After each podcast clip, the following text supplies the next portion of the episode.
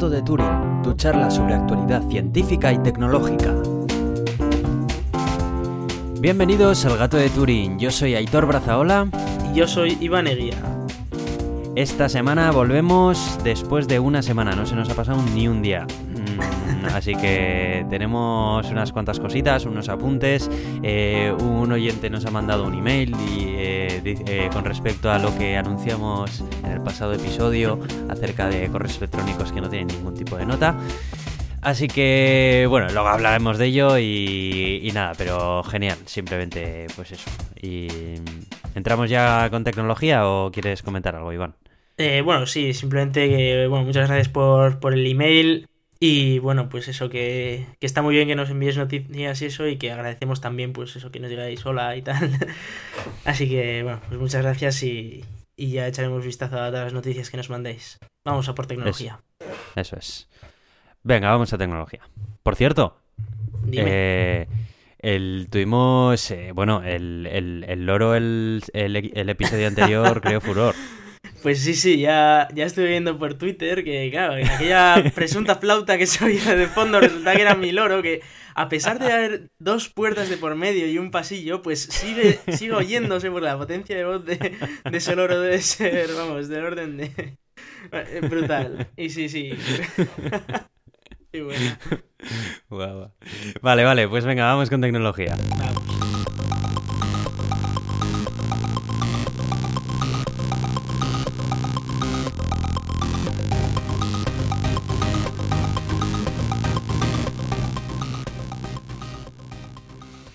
Bueno, ha salido a la luz otro de los juguetes que tiene, que tiene la NSA, ¿verdad? Y esta vez eh, es sobre todo gracioso por el nombre que trae.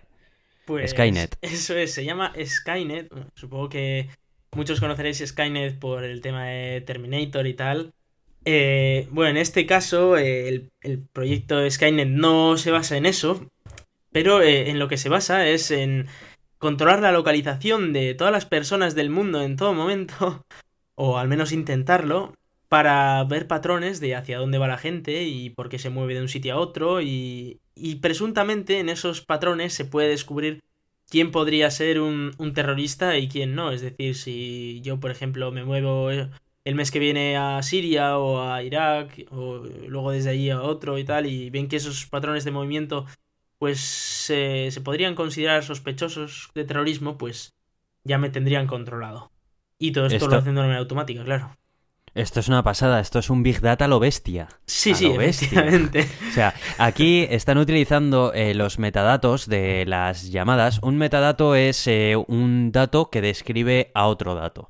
Eh, concretamente, los metadatos que utilizan aquí son metadatos del tipo de la localización desde la que se está haciendo las llamadas, el número de teléfono desde el que se está haciendo las llamadas.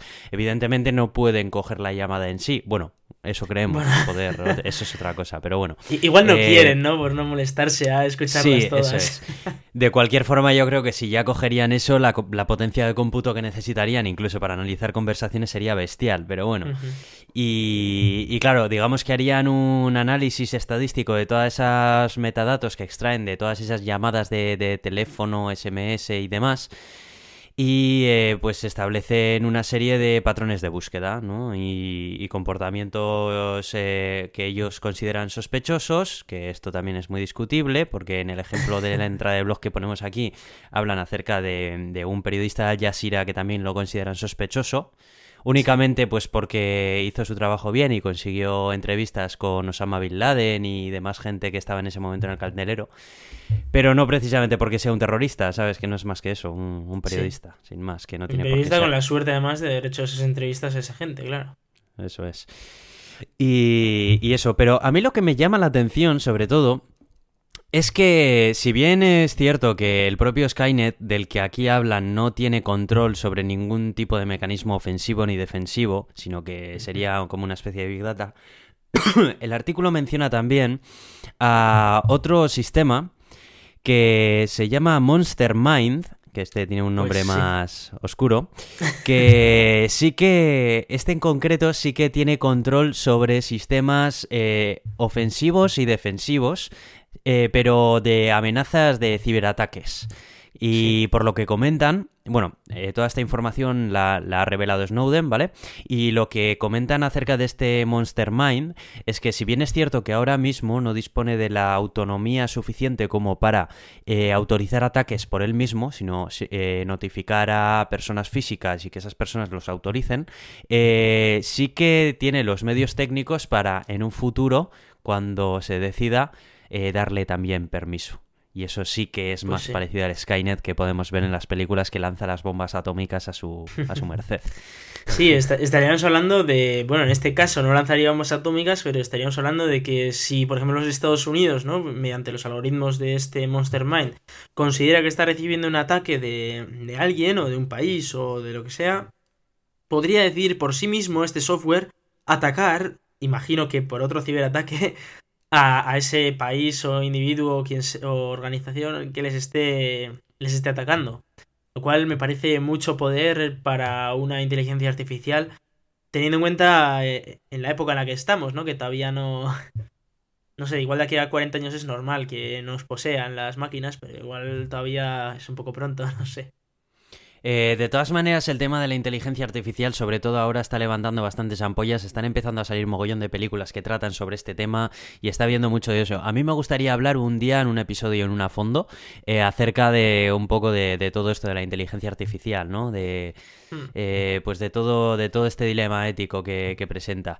sin embargo, respecto a lo de Monster Mind, a mí lo que lo que me da lo que me da cosa es que un ciberataque deja de ser ciber en el momento en el que toca componentes que manejan eh, componentes de la vida real, ¿no? Eh, entonces, eh, un ciberataque a priori se puede pensar que igual es un ataque de denegación de servicio, que lo único que puede hacer, que no tiene víctimas mortales y que tal y que cual.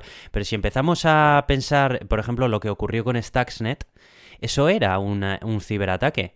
Y, había riesgo de que, de que un reactor nuclear volase por los aires.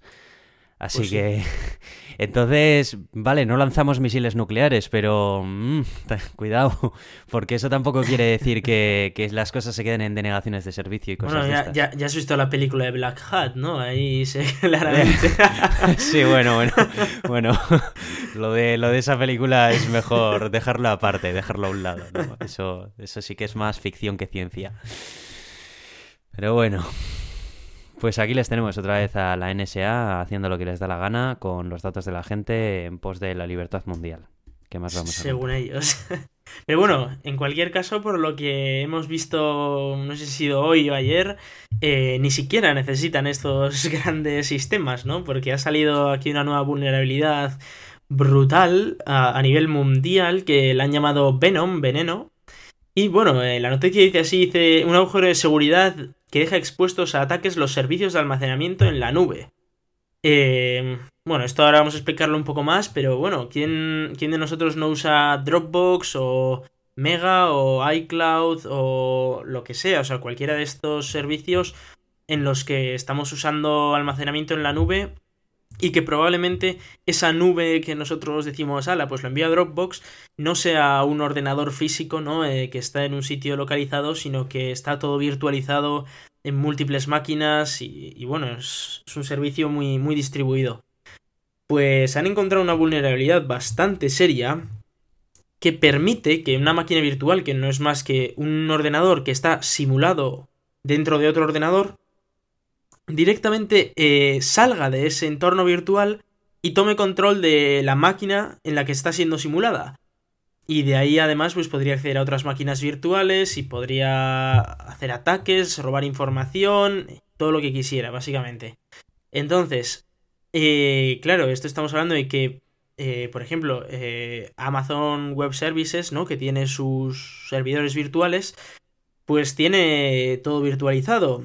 Pero, por ejemplo, puede, puede ocurrir que yo tengo mi pequeña web en Amazon Web Services y, por ejemplo, pues yo qué sé, otra empresa también tenga su, su máquina virtual en el mismo ordenador que yo.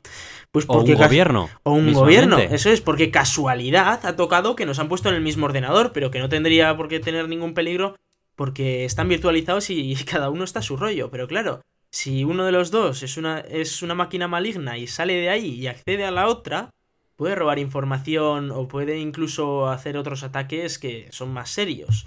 Con lo cual, es algo muy grave y ya no solo por eso, sino porque además eh, afecta a un componente básico de todas las virtualizaciones, sobre todo en Linux, que, que se llama QEMU. Y, bueno, hay un montón de plataformas que están basadas en este software, que son Xen, KVM, Oracle y luego aparte el propio de QEMU.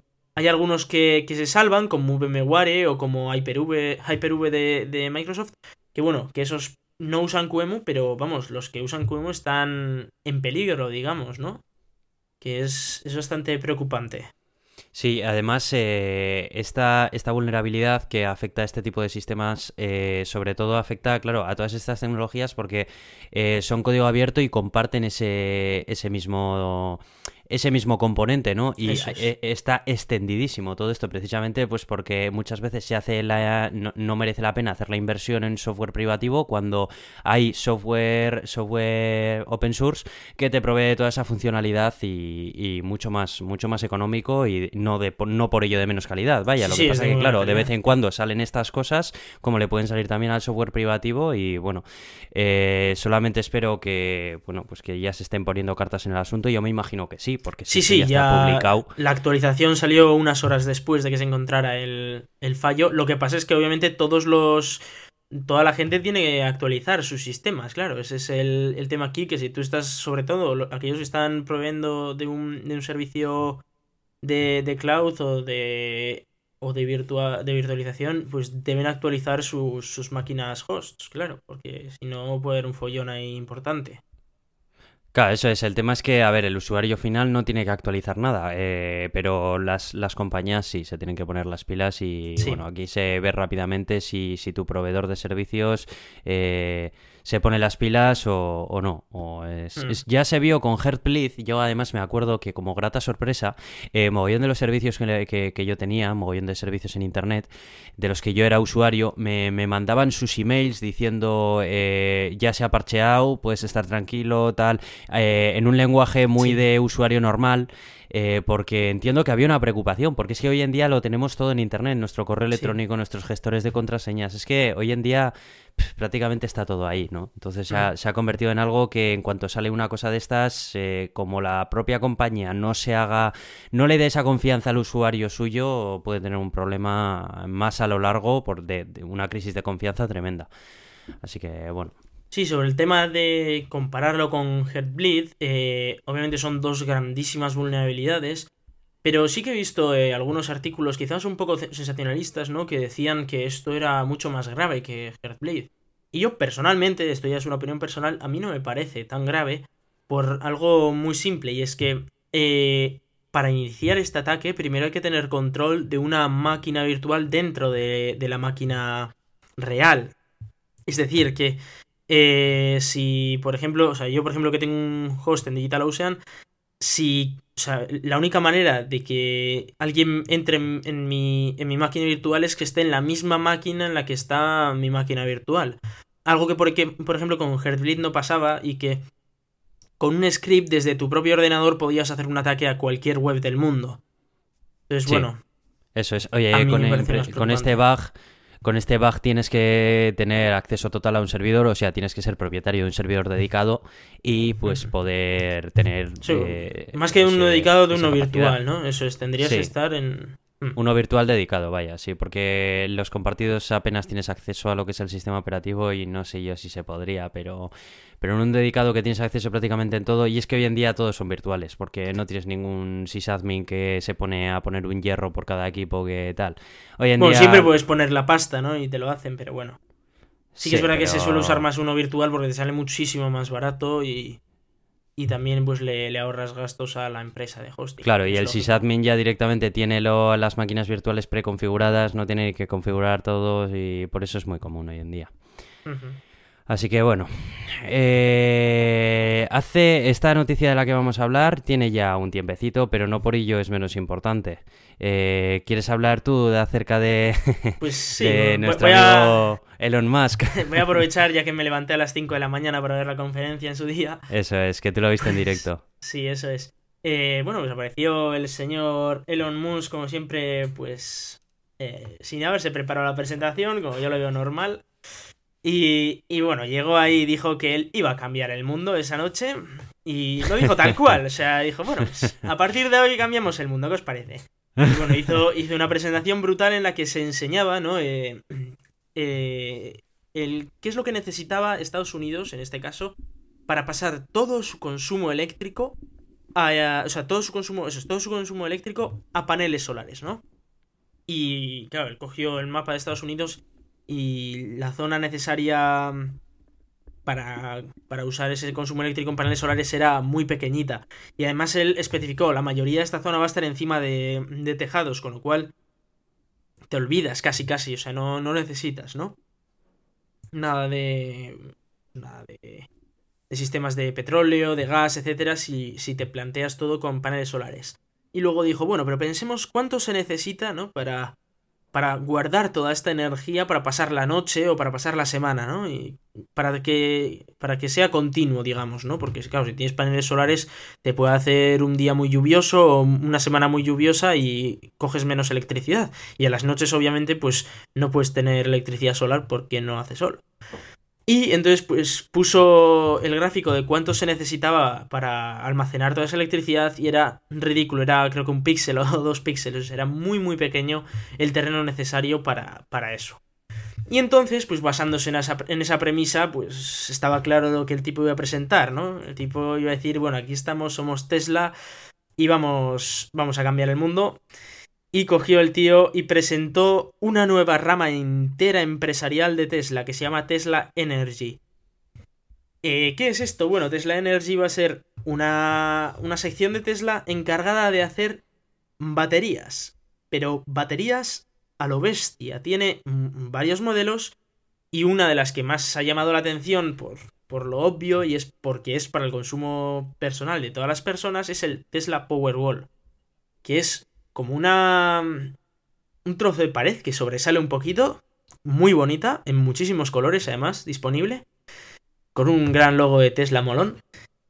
y, y que está disponible tanto en 10 kilovatios hora, si no me equivoco, y 7 kilovatios hora, que permite pasar la noche sin problemas e incluso más. O sea, que si hubiera, pues eso, eh, cortes de suministro, etcétera, pues te permitiría aguantar con la batería. Y claro, él, él además dice, vale, sí, estas baterías siempre han existido, ¿no? Pero él se basaba en dos cosas. Primero, esta batería no es una mierda fea como las que existían hasta ahora, sino que es algo que puedes tener tú en tu pared, que mola mogollón y dices, mira qué cosa más guapa tengo en casa. Y encima es muy barata, porque la de 7 kWh ahora es de, por 3.000 dólares y la de 10 kWh por 3.500 dólares, que además la puedes financiar. Con lo cual, eh, esto, estamos hablando de que esto antes costaba más de 10.000, o sea, estamos hablando de una reducción de, de un 70% en el coste de las baterías, que queda muy chula y además tenía eh, otra curiosa utilidad y es que se podían eh, poner una junto a otra hasta 9, con lo cual podía sumar hasta 90 kilovatios hora en baterías de Tesla, de las de pared. Eh, esto supone que, bueno, para casi casi cualquier casa del mundo, eh, para una semana entera casi casi tienes, o sea, electricidad. Y si encima lo combinas con paneles solares, es que te, puedes ir totalmente del sistema eléctrico. Eh, no en España, eso ahora mismo vamos a aclararlo. Pero bueno, el tipo decía eso, ¿no? Y además él decía, mira, tenemos además una compañía muy guay que es amiga nuestra, más que nada porque él también es el CEO de esa compañía, que se llama Solar City, y, que lo que se encarga es de poner eh, paneles solares, con lo cual, aquí está Elon Musk para todo lo que haga falta. Si queréis electricidad, pues no pasa nada, él os pone los paneles solares, él os pone las baterías y, ya está.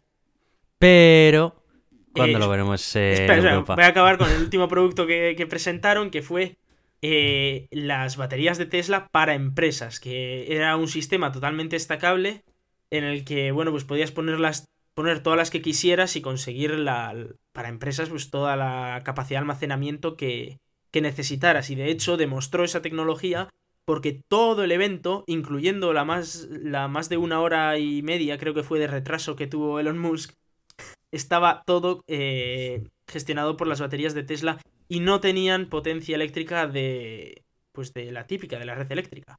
Con lo cual, una demostración bastante espectacular. Y lo que tú dices de tenerlo en España.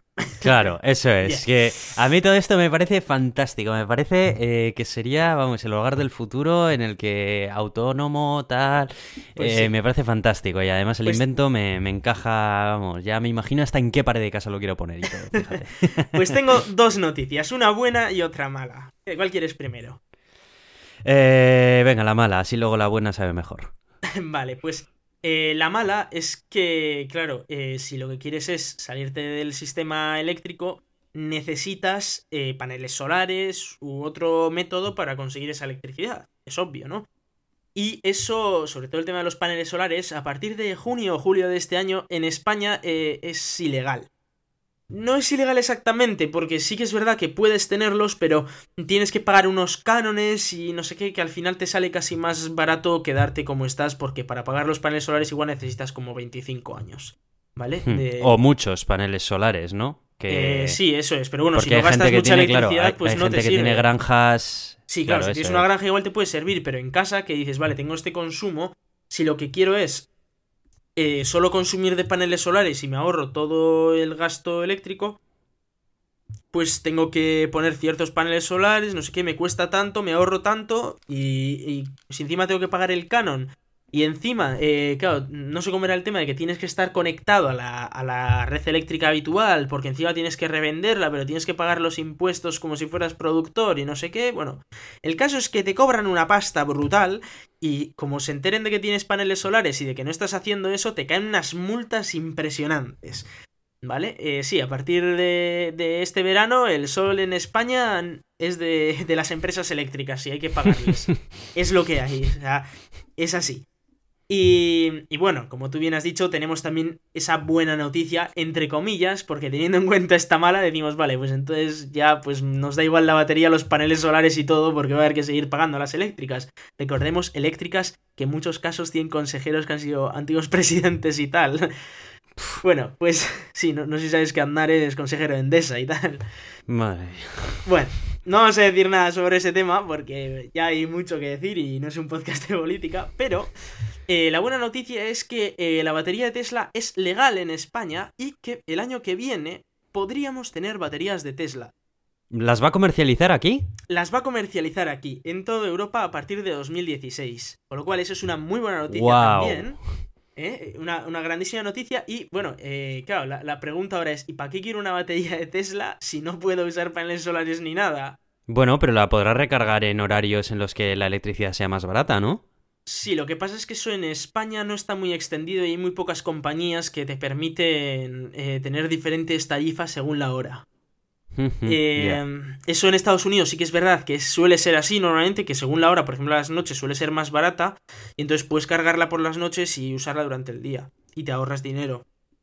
Pero en. España no suele ser así, con lo cual eh, realmente la, la ventaja que tiene es que, hombre, pues si hay un corte eléctrico, tú no pierdes la electricidad. Ya, te hace como un SAI. Eso es.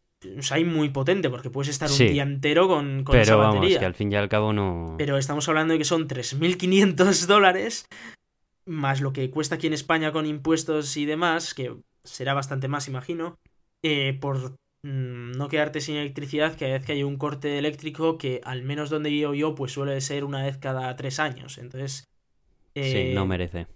Personalmente me parece que no merece la pena. Lo bonito sería, ¿no? Que tuviéramos aquí la opción de poner nuestros paneles solares, meter estas baterías y que le den a Endesa a gas natural y a todo el mundo. Y que nos dejaran a nosotros tranquilos. Pero a día de hoy es lo que hay. This is Spain, gente, y, y no hay mucho más. Sobre, sobre el tema de This is Spain, no sé si has visto el gráfico publicado de, de lo que pretende hacer Tesla también para el año que viene con sus supercargadores. No. Pues bueno, Tesla el año que viene quiere llevar sus supercargadores por toda Europa, ¿no? Y ellos tienen un plan también, pues para poner varios en España, no sé cuántos van a ser, pero querían poner creo que seis o siete en España, ¿no? Y, y claro, eh, el gobierno está, va a su ritmo, eh, facilitándole las cosas, y a día de hoy no hay nada construyéndose en España porque no tienen los permisos. A todo esto, claro, han presentado el mapa de cómo quedaría si esto sigue así y se ve toda Europa lleno de cargadores y de repente España que no tiene ni uno, claro. Así que, bueno, pues luego no me extraña que, que, en toda España solo haya un coche de Tesla. O sea, es, es algo que puede ser bastante normal teniendo en cuenta la situación en la que estamos. Madre mía. Pero bueno, es lo que hay. Ya irán llegando cosas y eso. Confío en que de la que se empieza a modernizar todo eh, sea como sea una espiral creciente. O si no, igual habrá que huir a otro sitio. En fin. Bueno, eh, Google I.O., que lo mencionamos en el anterior episodio y dijimos que ya había fechas y efectivamente ya las hay. Va a ser el 28 y el 29 de mayo. El Google I.O. Eh, viene siendo lo que viene siendo la Apple WWDC, que es la conferencia de desarrolladores de Google, en el que principalmente siempre se suele presentar el nuevo, la previsualización del nuevo sistema operativo Android. En este caso dicen que se va a llamar M, el, nombre en clave, entiendo, porque luego al final será un nombre más grande que M, como pasó con L. Sí, claro, es porque va por orden, ¿no? Entonces eh, fue K de KitKat, luego L de Lollipop y ahora M de el siguiente que sea, que eso, es, Que, tocará el que toque. Así que estaremos atentos a ver qué es lo que presentan. Hay un montón de cosas en este Google I.O. Yo creo que es de los Google I.O. que más inflados veo de, cosas que supuestamente van a tocar. Eh, tienen no solamente una nueva versión de Android que presentar, sino también tienen eh, quieren ampliar la funcionalidad de Google Now, aplicaciones de terceros, ofreciendo una API. Eh, quieren presentar cambios en Google Earth. Quieren también hacer mejorar la mensajería que tenían ya con, con Google Hangouts. Eh, quieren hablar acerca de Google Wear, que también es una plataforma que la necesitan pegar un buen empujón. Bueno, en fin, va a haber un montón de anuncios que yo creo que va a estar muy muy interesante este Google I.O. Incluso si no tienes un Android, pero estoy seguro de que utilizas alguno de los servicios de Google y que tras este, esta conferencia probablemente haya novedades y, noticias eh, para ti también que te afecten. Pues sí. No sé si quieres comentar algo acerca de, sí, yo personalmente me gusta mucho el tema de, de, Google Earth porque hace poquito, hace unos meses, eh, Google compró una empresa entera de satélites por mil millones de dólares, o sea que estamos hablando de que fue una compra a lo bestia. Y, son satélites de, bueno, de, imágenes de tierra, etcétera. Así que parece ser que vamos a tener mapas actualizados de Google Earth.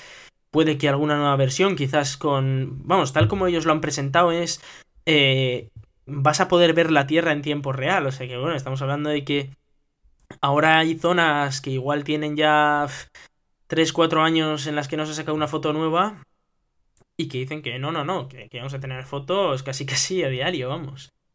Eh, y luego sobre eso, bueno, eh, obviamente la nueva versión de Android, que está siempre la duda, ¿no? Va a ser Android 6, Android 5.2, pues bueno, eh, a ver lo que nos presenta Google.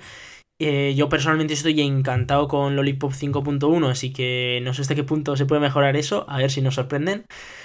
Y luego el tema de Android Wear, que ciertamente a mí me parece que eso tiene que mejorar muchísimo, igual que dije en su día que el iWatch de Apple tenía que mejorar una barbaridad. Y yo uno de los problemas graves que les veo es el consumo de batería, que, quien llega al día, día y medio, alguno alcanza los dos días, pero para un reloj a mí me parece poco, sinceramente. Y bueno, eh, un poco imagino que tendrá más integración con aplicaciones, temas de salud, etcétera, que bueno, siempre, siempre vienen bien. Había, había algún rumor sobre que iban a presentar un nuevo Chromecast que es ese pequeño dispositivo con el que eh, se conecta por el HDMI a la televisión y puedes enviarle imágenes pues desde cualquier dispositivo compatible, ya sea un móvil, un portátil o lo que haga falta, y que permite pues eso, ver en, HD en la tele lo que tú quieras. Me parece muy interesante porque ciertamente un Chromecast, eh, bueno, yo personalmente no lo uso porque tal como lo tengo aquí todo montado, pues es un jaleo de la leche, pero yo entiendo que por ejemplo si el año que viene me voy a vivir a Madrid un, un año, pues no me voy a llevar todo el sistema para tejos que tengo aquí para allá. Pues un Chromecast podría ser interesante. igual te vas de un fin de semana a un hotel o lo que sea, te llevas el Chromecast y lo, lo pinchas a la tele y en un momento estás mandando imagen a la tele. Eso es, algo que tengas en el móvil o en el ordenador o lo que sea. Con lo cual me parece algo muy interesante. Hablan también de Android Televisión, eh, Android Auto. Lo de Android Auto yo, sinceramente, me parece totalmente absurdo a día de hoy. Pero bueno, nunca está de más.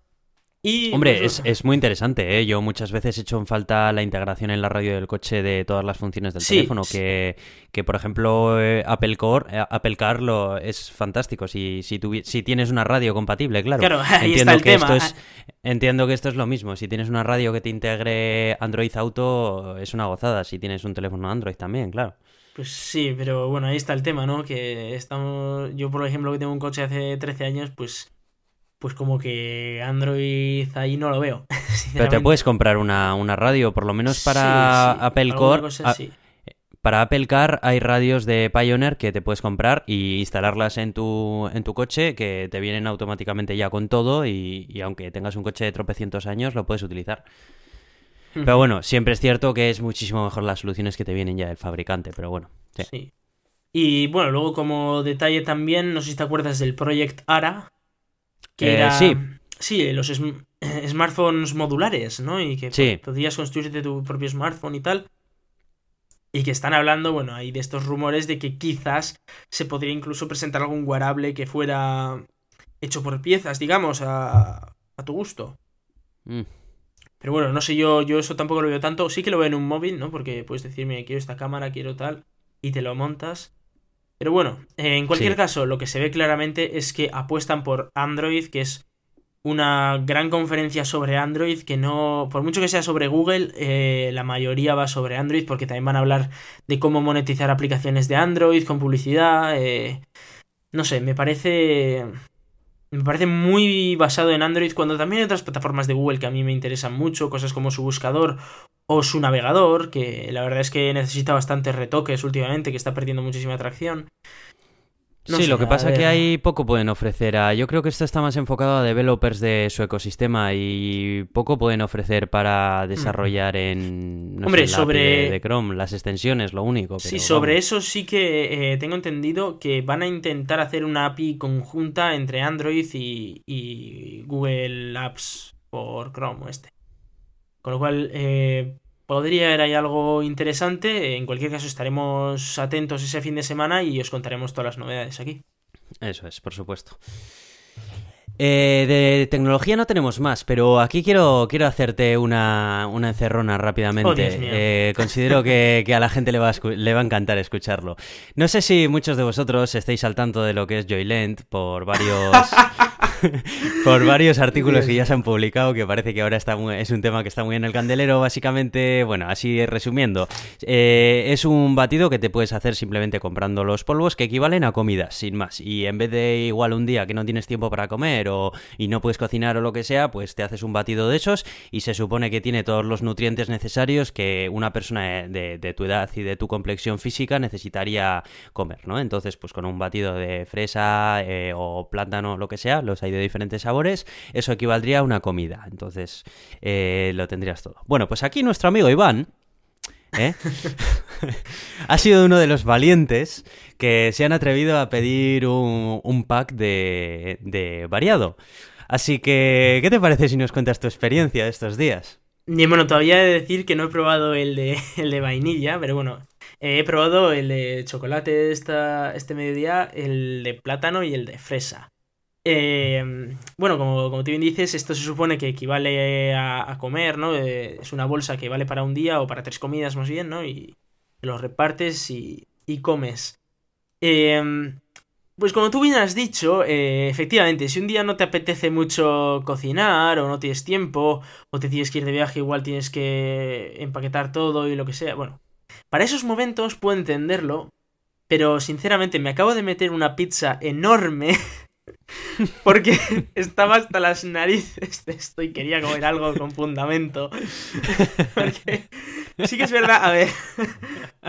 He de decir que, por ejemplo, el de plátano, eh, bueno, está bien, es decir, que no es molesto comerlo, no es que digas, uy, voy a vomitar. Algo que sí que con el de fresa me pasó que estaba muy malo, según mi punto de vista. Y con el de chocolate, pues, en fin, pues no, es que me haya hecho mucha gracia. Y bueno, el de plátano, pues ahí estaba, ¿no? Eh, se podía tomar. Y, y bueno, pues a ver, em, para sustituir toda mi comida, un rotundo no, pero ni de palo con lo que a mí me gustan las chuletas.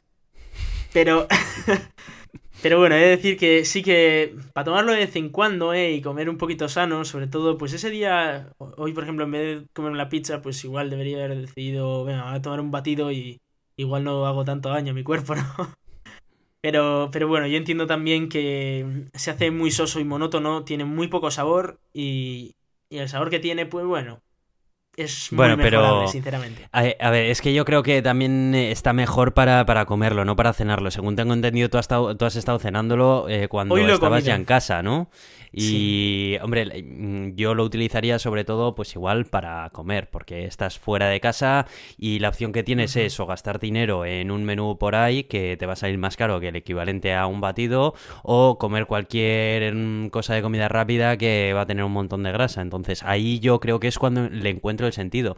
Sí. Sin embargo, tomártelo cuando estás en casa, yo ahí no le veo el sentido, porque ahí entiendo que, a no ser de que tengas demasiada prisa o estés demasiado vago ese día, eh, evidentemente la comida es la comida. O sea, Sí, me- yo te digo porque me he tomado hoy el batido de chocolate para comer y me he pasado toda la tarde pensando en comida. O sea que ese es, ese es el, el problema que le veo yo. Y, y bueno, eh, entiendo, entiendo que puede ser útil en, en ciertas ocasiones y que, bueno, pues sin duda, pues bueno, estos, estos paquetes me los acabaré y yo creo que incluso pediré más. En cuanto al tema del ahorro que dices, eh, efectivamente existe porque eh, estamos hablando de que, por ejemplo, el pack con menos bolsas, que digamos es el más caro, ¿no? Porque es el que menos contiene, eh, te sale por 2,70 la comida, ¿no? Y... Uy, parece esto Finlandia. y... Y luego los packs más grandes en los que te viene más comida te puede llegar a salir hasta por 1,70 la comida, con lo cual el ahorro es bastante grande, sobre todo con los sablazos que nos meten, al menos a nosotros en la universidad y probablemente en otros sitios. Pero claro, bueno, y es eh, que ahí es donde le veo el sentido, sí. Sí. Muchísimas felicitaciones por esta encerrona que me la- no me la esperaba para nada. Bueno, pues eh, nada más. eh, entramos con espacio, que tenemos unas cuantas cositas. Vamos a por ello. Venga.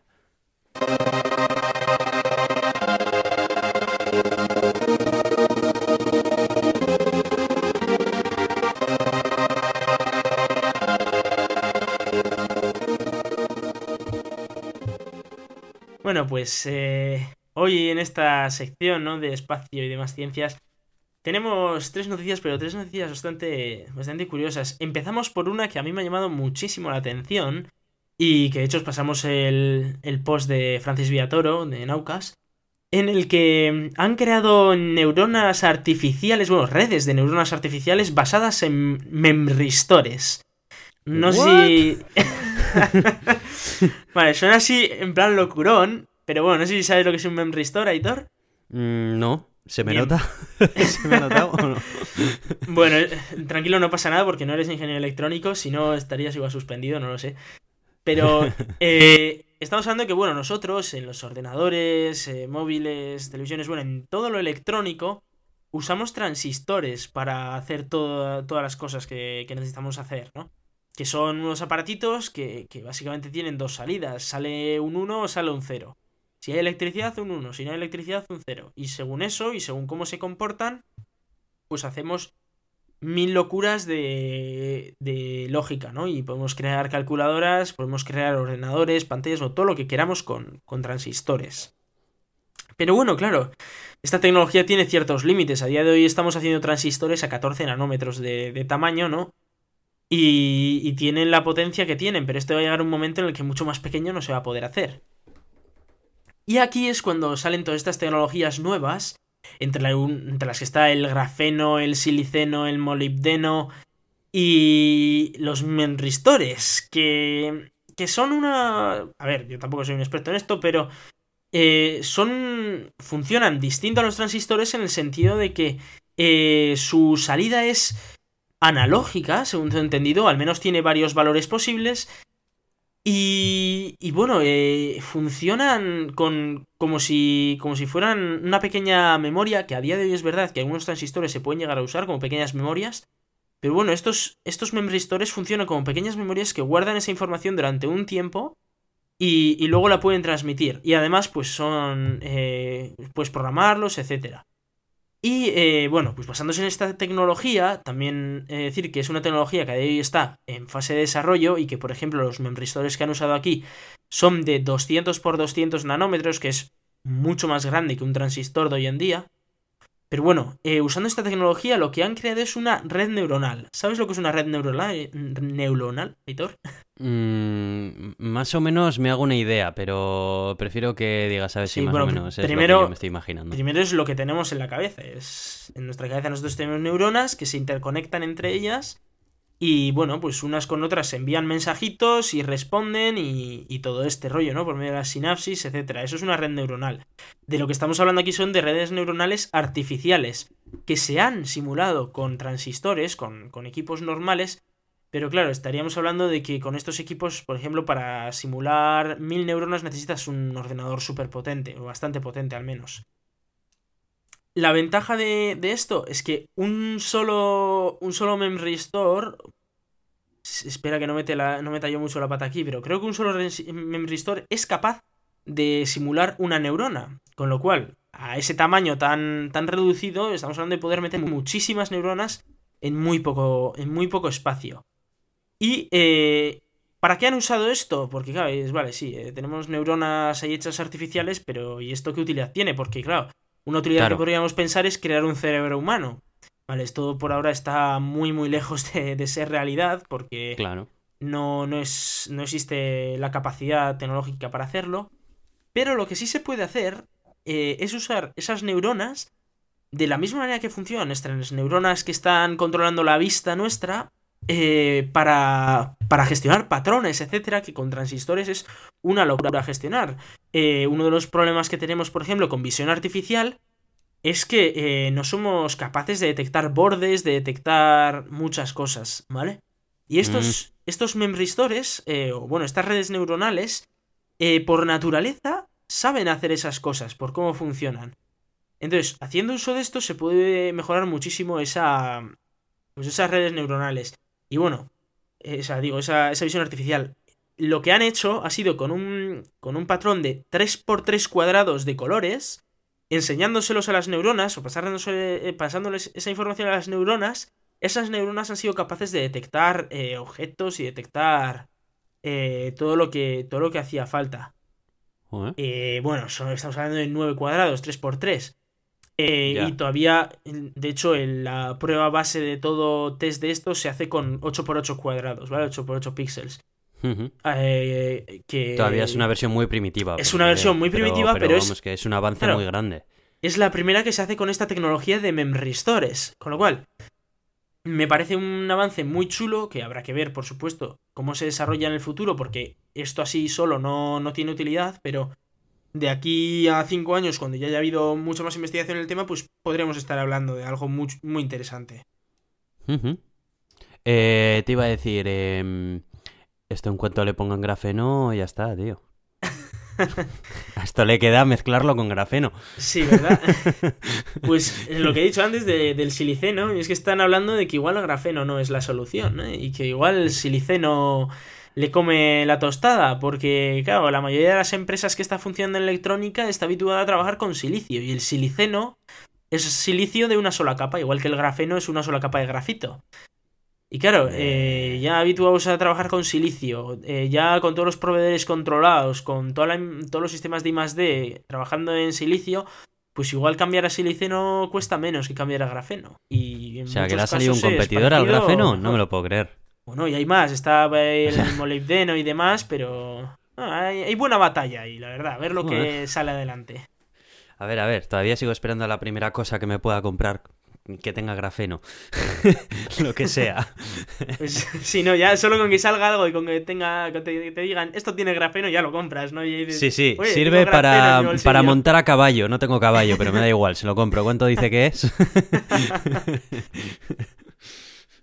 Pues sí, muy interesante. La verdad que, joder, todos estos campos son, son una pasada, todos estos campos de investigación. La, la electrónica límite ahí. Y mm, eh, tenemos también un horno de microondas troncocónico autopropulsado. Tío, de verdad, o sea, tú, hoy eh, me quieres volver loco. O sea, explícame qué es esto. Vale, tenemos también eh, el, el, Hemos puesto también en este caso el post de Francis. que es, dice, que, es que Francis, vamos, cada vez que te, prepara un post, te las prepara. Si no viene a Bilbao con chapela, te las lía con, con un artículo que se llama un horno de microondas troncocónico autopropulsado. ¿Y qué dices tú? ¿Pero qué me está hablando esto? Sobre esto decir que Daniel Marín también escribió su artículo, que estaba muy interesante también, pero ya solo por el título me llamaba mucho eh, el post de Francis. Por el título y por toda la explicación que, ha dado sobre, sobre este tema. ¿En qué se basa esta idea? Bueno, pues, aquí vino Vino un señor allá por 2003, si no me equivoco, bueno, por esa época, hace, hace muchos, muchos años, y el tío hizo unas ecuaciones eh, en las que él decía, ¿no? Eh, si nosotros aquí tenemos un tronco cono, que es un cono, ¿no? Normal, pero cortada la punta. Y, y, aquí dentro le metemos microondas, pues los microondas rebotan contra las paredes, ¿no? Vamos a suponer que es un tronco cono vacío por dentro y le metes microondas y pues los microondas rebotan y demás, ¿no? Y ejercen cierta fuerza hacia uno de los lados de, del tronco hacia una de las bases, la superior, y, o la pequeña, digamos, y, y otra fuerza hacia la grande. Y te dijo, va, pues, pues genial, ¿no? Si. Además, esas fuerzas lo que hacen es se, se compensan, ¿no? Se compensan en el sentido que, claro, esa fuerza ejercida en ambas superficies, pues al final eh, es igual y obviamente, pues no, no se mueve, es lógico, ¿no? Lo único que estás haciendo es eso, bien. Entonces el tío dijo, vale, pero ¿y si eh, abrimos uno de las dos superficies, la grande, Claro, eh, aquí lo que pasa es que uno de ellas no va a tener, por la diferencia de superficie y no sé qué, se ejerce una fuerza que, que lo que hace es empujar hacia, hacia la parte, hacia la base pequeña. Em, claro, aquí cualquiera que lo piense es, vale, o sea, estamos hablando de un aparato que, tú... Que, que viaja solo. Que, claro, que se empuja a sí mismo. Y eh, estábamos hablando de algo como. Estábamos hablando, claro, de que, vale, es como si tú vas en, en un tren y lo empujas desde dentro y el tren se mueve. Porque yo entiendo que si estás desde fuera y haces fuerza contra las vías o lo que sea, pues lo puedes mover. Pero desde dentro, que tu fuerza, la que tú empujas para adelante, la estás empujando para atrás también con, con las piernas en el suelo, obviamente no se mueve. O sea, vamos, es, es básico, como eso de que estás en un patinete y, no te mueves. O sea, por mucho que, que, empuje, que te empujes para adelante, o sea, no, te, pegas una leche, como mucho. Bien. Pues este tío no solo dijo la, la pedazo barbaridad, que dice, sí, son mis ecuaciones, estas chachis sale, sino que el tío lo construyó, dijo, vamos a construirlo, voy a demostrarlo. Y fue el tío y lo demostró, y le funcionaba. Pero claro, aquí todo esto hay que, tener, hay que cogerlo con pinzas, porque claro, estamos hablando de un tío que estaba intentando vender su artículo también y que hacía su experimento a su manera, sin vacío ni leche, y algunos decían, jo, igual ha pegado un poco el viento y, y tal, ¿no? y, y, bueno, pues eh, este caballero pues pasó a la historia porque, claro, llegaron los físicos y dijeron, oye, eh, esto no, no respeta las leyes fundamentales de la física, las leyes de Newton, que llevan siendo demostradas más de 200 años. O sea que... Hombre, yo entiendo que quieras o sea, yo entiendo que quieras sacar algo chulo y. Y oye, que, quién sabe, igual hasta podrías tener razón, pero. A lo que se suele decir, para, para afirmaciones extraordinarias se requieren pruebas extraordinarias. Y sinceramente, cogerte en tu garaje de casa, hacerte un tronco cono de metal, meterle ahí un, un, O sea, sacar el magnetómetro de tu microondas, ponérselo en un lado y con una balanza, que es lo que hizo él, una balanza de estas de comida, te calcule que algo se propulsa, pues hombre, no me parece un experimento todo lo riguroso que se merece algo como algo como lo que él estaba diciendo, que era básicamente vamos a, reescribir, vamos a reescribir todas las leyes de la física, que ahora resulta que si yo pongo un horno de microondas aquí esto tira para adelante. Y y se habría quedado en eso si no fuera porque hace como un mes ha venido este caballero de la NASA, eh, espera, tengo el nombre por aquí, si no equivoco. Eh, bueno, ahora, ahora os digo, y eh, el tío ha dicho que lo ha demostrado en un laboratorio de la NASA y en el vacío. Vale, esto ya es bastante más preocupante, ¿vale? Porque, eh, claro, eh, si lo dice un tío loco en su garaje, pues... Eh por cierto, se es un tío loco en su garaje, sin más. Efectivamente, se llama Harold White, el tío de la NASA, que es bastante conocido también por lo que él habla. Este es el que bueno, el que siempre dice que dentro de poco el tío va a construir un motor warp de estos de curvatura como los de Star Trek. Bien, eh, bueno, el tío está ahí haciendo sus pruebas con láseres, ¿no? Pero bueno, el caso es que este tío lo ha metido en una cámara en el vacío, lo, lo, ha, lo ha propulsado, o sea, bueno, lo ha metido en microondas y por lo visto el tío ha calculado una fuerza muchísimo menor que la que en un principio se calculó y en el límite de, de detección de los instrumentos. Pero, según él, estaba ahí, aunque tampoco es que haya dado muchos datos de cómo ha hecho el experimento y tal. Luego lo que ha hecho ha sido cambiar también ese tronco cono por otra forma y efectivamente pues también ha conseguido esa, esa presunta fuerza. Y recálculo de presunta. Porque eh, estamos hablando, claro, lo que pasa es que está salido a la luz porque estamos hablando de que un tío de la NASA ha demostrado que el motor imposible funciona y dices, bueno, pues me da lo que haya dicho el tío, o sea, me va a tener que demostrar un poco mejor. El tío ha hecho unos cálculos y unos gráficos muy chulos, ¿no? Según, claro, porque según la potencia que le metes al microondas, pues eh, en teoría, claro, si yo... A ver, si voy a poner un microondas aquí a funcionar, eh, no será lo mismo lo que propulsa. Sí, sí, vamos, suponiendo que propulse, ¿no? Vamos, no va a propulsar lo mismo si le meto 10 vatios que si le meto 1000. Vale, pones al grill y flipas. Bueno, sí, pero. Pero yo digo yo que si le meto 1000 vatios irá mejor, ¿no? Que para algo es. Pues no. ¿Eh? Por lo visto no, y según sus cálculos, hay un momento allá por los 250 vatios en los que consigue un máximo y luego baja. Y dices, a más potencia, menos, que, menos fuerza. Corta inyección. A partir de ahí, corta Sí. inyección. Eso es. Y luego sí que es verdad que ha dicho un cálculo que, bueno, que a partir de 2500 vatios o no sé qué, ya empieza a subir de nuevo, no sé qué. Y digo, a ver, esto a mí me suena a error sistemático. Y no a mí, también aquí al gran Francis y, y a todo Dios, con dos dedos de frente, dice, a ver, a mí no me cuadra esto de que a más potencia menos fuerza, pero luego sube más y luego cambia y luego le... No sé cómo he hecho exactamente el experimento, pero el vacío funciona tan bien y no sé qué. Y... A ver. Que... Si quieres demostrar que toda la física se equivoca, demuéstralo bien. ¿Eh? Y haz un buen experimento y, y que funcione. Y, hombre, a ver, yo no digo que White sea un, mal físico, pero White es White. Y White es el tío que dice que vamos a viajar a casi la, o sea, a más velocidad que la luz de unos años. Que el tío ya tiene sus experimentos y de hecho el tío hizo un, un dibujo súper chulo de una nave de Warp y no sé qué, bueno, súper guay. El tío dice, pero si solo necesitamos eh, energía extraña de esta. Y ya, ya, pues mucho ánimo y encuéntrala. Pero. mm, Y luego, eh, cuando el tío no la encontraba, lo que hizo fue poner unos láseres que los pone de cierta manera y dice, sí, justo aquí, en donde se cruzan los cuatro láseres, eh, en ciertos momentos debería ejercerse una presión negativa y entonces se crearía energía negativa creando no sé qué burbuja warp. Muy pequeñita, muy pequeñita, eh, pero yo igual la detecto. Digo, bueno, pues Madre ánimo, chaval, y si lo consigues, pues, pues un pin te daremos, ¿eh? Aparte de tu sueldo. Em, Bueno, venga, vamos a todo esto no es por, de de- no es por porque- desprestigiar a White, ¿eh? Es decir que es un tipo que también ha hecho descubrimientos interesantes, pero es mucho de que se le va mucho la pinza con estas cosas, sinceramente. Y personalmente, pues, eh, si a mí me quieren demostrar que un motor es capaz de propulsarse a sí mismo, me van a tener que decir algo más que el a mí me funciona de la homeopatía, sinceramente. En fin. bueno, eh, vamos a avanzar que tenemos noticias de la New Horizons.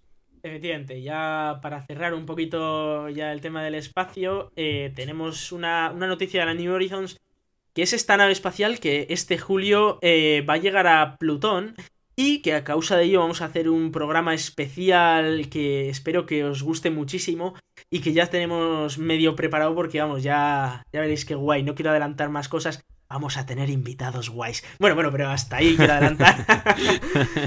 pero sí, sí, o sea, eh, es algo que va a ser brutal porque la humanidad va a llegar a un nuevo planeta, ¿no? Eh, y bueno, mucho que algunos se encargan de llamarlo planeta enano. Eso te iba a decir. Pues sí, bueno, pero es Plutón, todo el mundo conocía a Plutón, a mí me enseñaron a Plutón como planeta y yo quiero ver Plutón, leches, quiero una foto.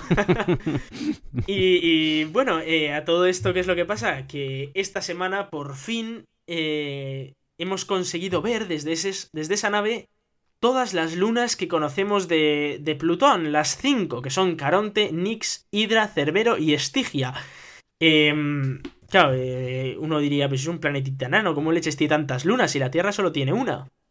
Pues buena pregunta, y eso es algo que, que no lo sabe nadie, o que, bueno, hay muchísimas teorías, pero que hay que, hay que intentar descubrir el por qué.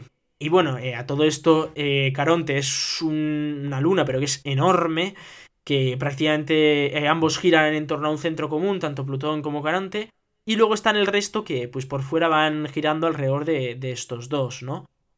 Y estaban Nix e Hydra, que eran dos grandes lunas, digamos, bueno, grandes, relativamente grandes, de unos 60 kilómetros de diámetro, y eh, quedaban por ver las, las dos pequeñitas, ¿no? Eh, Styx y, y Kerberos. Que fueron descubiertas por Hubble hace, hace poquito, hace un, par de años o tres, ya después de que se hubiera lanzado la New Horizons. Que de hecho fue por esto por lo que se acojonaron, porque dicen, a ver, una cosa es que tengamos al Caronte, pero si de repente empezamos a encontrarnos con que hay un montón de lunas y todas comparten el mismo plano, Igual resulta que ahí tenemos anillos o escombros de algún impacto o algo, ¿no? Y, y, bueno, claro, pues están ahí un poco cojonados y de hecho han cambiado la, la, ruta de New Horizons para que pase por una zona que ellos consideran más segura y no se estrelle contra un posible cinturón de asteroides. Lo cual sería bastante desastroso. Y de hecho pues ahora están haciendo bastante visualización del tema para por si hay que cambiar a última hora la ruta de nuevo. Pues eh, la verdad que, es muy interesante todo esto. Las fotos que me has mandado y además también de, de Ceres también son, son una pasada. todo lo que se está mm, empezando a descubrir de ahí. Y tengo que decir que me encantan los nombres de los sitios por donde va a empezar a pasar. O sea, tenemos al Cancerbero aquí, tenemos también al Caronte, que es el que te lleva en la barca.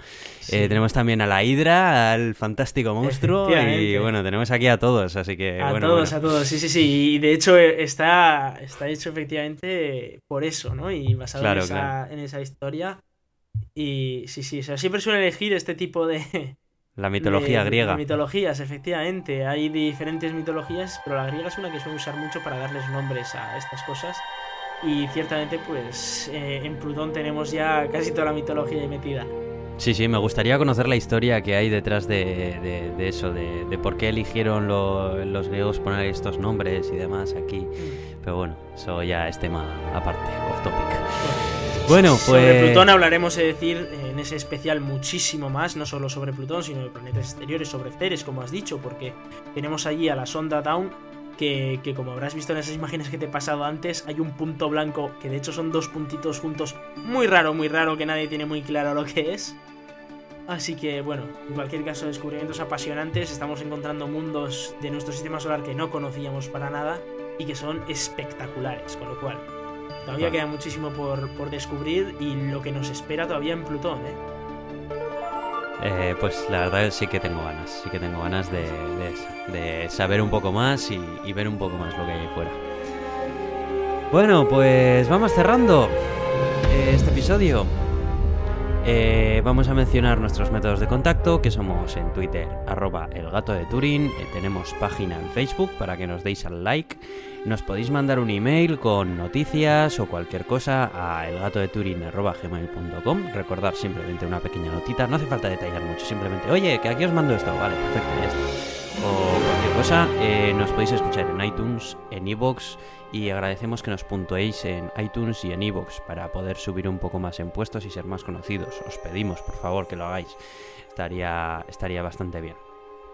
Y nada más, yo soy Aitor, arroba cronosnhz en Twitter. Y yo soy Iván, arroba Racican en Twitter.